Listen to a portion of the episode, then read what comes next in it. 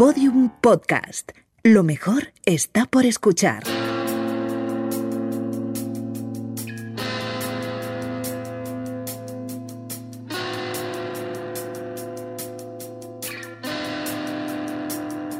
La redada. A ver, que cierre la puerta del baño primero. Madre mía, cómo están las bisagras. Qué daño está haciendo el confinamiento, madre mía. A ver, esto que voy a hacer seguramente os ha pasado a la mayoría. Llevábamos mucho tiempo en la redada detrás de este podcast y hoy por fin lo podemos hacer. Y creo que he bebido más de 40 cervezas hoy. Y creo que tendré que expulsarlas fuera de mí. Tranquilos, que no cunda el pánico, esto es un sonido que he sacado de YouTube. Me refería a que seguramente alguna vez os habéis puesto a orinar, miccionar, regar la plaza, como queráis llamarlo, y de repente vuestro olfato ha notado algo raro, como que súbitamente se apodera de nosotros un olor raro. Si estás en un baño cerrado, incluso desagradable. Así vienen los espárragos más tiernos. ¿Quiere probar?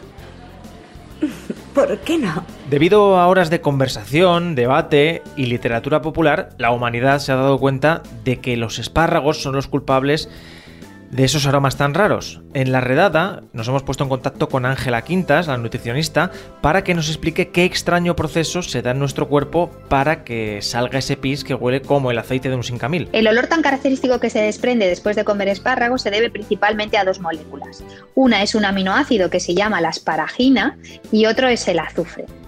Según vamos eh, haciendo la digestión de, los espárragos, lo que ocurre es que los alimentos se descomponen en distintos compuestos. Los espárragos tienen una serie de compuestos volátiles que se liberan en forma de vapor a través de la orina y además pues, se pueden detectar por su fuerte olor cuando son expulsados fuera de nuestro cuerpo. Esta molécula, al metabolizarse, producen compuestos que contienen una molécula que se llama metanotiol, que tiene en común que huele muy mal. Estas moléculas se eliminan por la orina bastante rápido y puede ser que este olor lo percibamos en la orina aproximadamente media hora después de haber comido los espárragos. Os leo lo que pone en Wikipedia. El metanotiol es un gas incoloro con un olor desagradable que recuerda al de la col podrida, y no le falta razón. Lo que pasa es que este proceso del que nos habla Ángela Quintas no es igual para todos los seres humanos, no es igual en todos. Ni se da en todos, ni todos somos capaces de percibir ese olor tan característico. No todas las personas, uno, producen ese compuesto en la orina y dos, no todas las personas son capaces de detectarlo mediante el olfato, ese olor tan fuerte en la orina después de haber comido espárragos. No es mi caso ni el de nadie que yo conozca, pero aquí hacemos podcasting de servicio público y si hay alguien al que le encanten los espárragos y no soporta ese olor, pues vamos a dar soluciones y la hay. Es verdad que los espárragos verdes van a oler siempre, pero Ángela Quintas nos da una solución. Si en vez de comer espárragos verdes tomamos espárragos blancos, no tendremos ese olor característico en el Y aprovechando que ya le habíamos dado la turra a Ángela por WhatsApp, pues ampliamos un poquito los horizontes, porque tampoco es justo que la fama se la lleven los espárragos cuando seguro que hay otros alimentos que también huelen mal al salir de nuestro cuerpo. Vitamina B6, B6. Quedaos con ella todo lo que lleve mucho de esa vitamina puede acabar siendo oloroso. Alimentos ricos en vitamina B6, como pueden ser el plátano, el salmón, el pavo, el pollo y algunos cereales, pueden hacer que comidos en excesos nuestra orina tenga un olor muy fuerte. Claro, y, y de aguas menores, pues es. Al final resulta inevitable pasar a aguas mayores. Porque no todos los días se habla con una nutricionista y ya sabéis que aquí en este equipo hay mucho respeto por todo lo que bordea la escatología. Es verdad que la caca es. En la caca es más difícil de notar olores característicos porque ya de por sí trae un aroma, pues bueno, un poquito fuerte.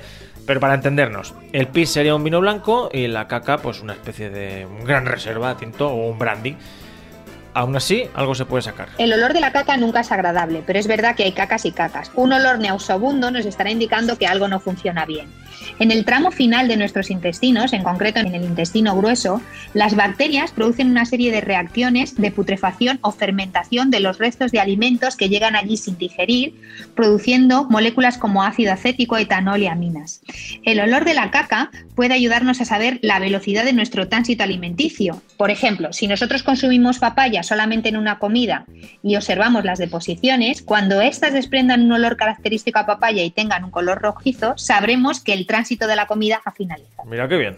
Las papayas han terminado siendo el Google Maps de nuestros intestinos. Bueno saberlo. Mañana hará nada, me compro un kilo y ala, a medir los tiempos. Tic-tac.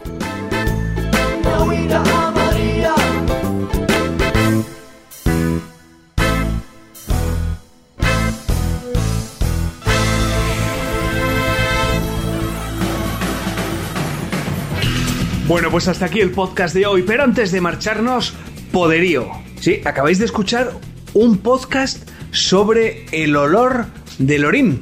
Una cosa fabulosa que solo podemos hacer en la redada. Bueno, lo puede hacer cualquiera, pero realmente todo el mundo puede dar un contenido entretenido sobre el olor de tu pis de unos 5 o 10 minutos.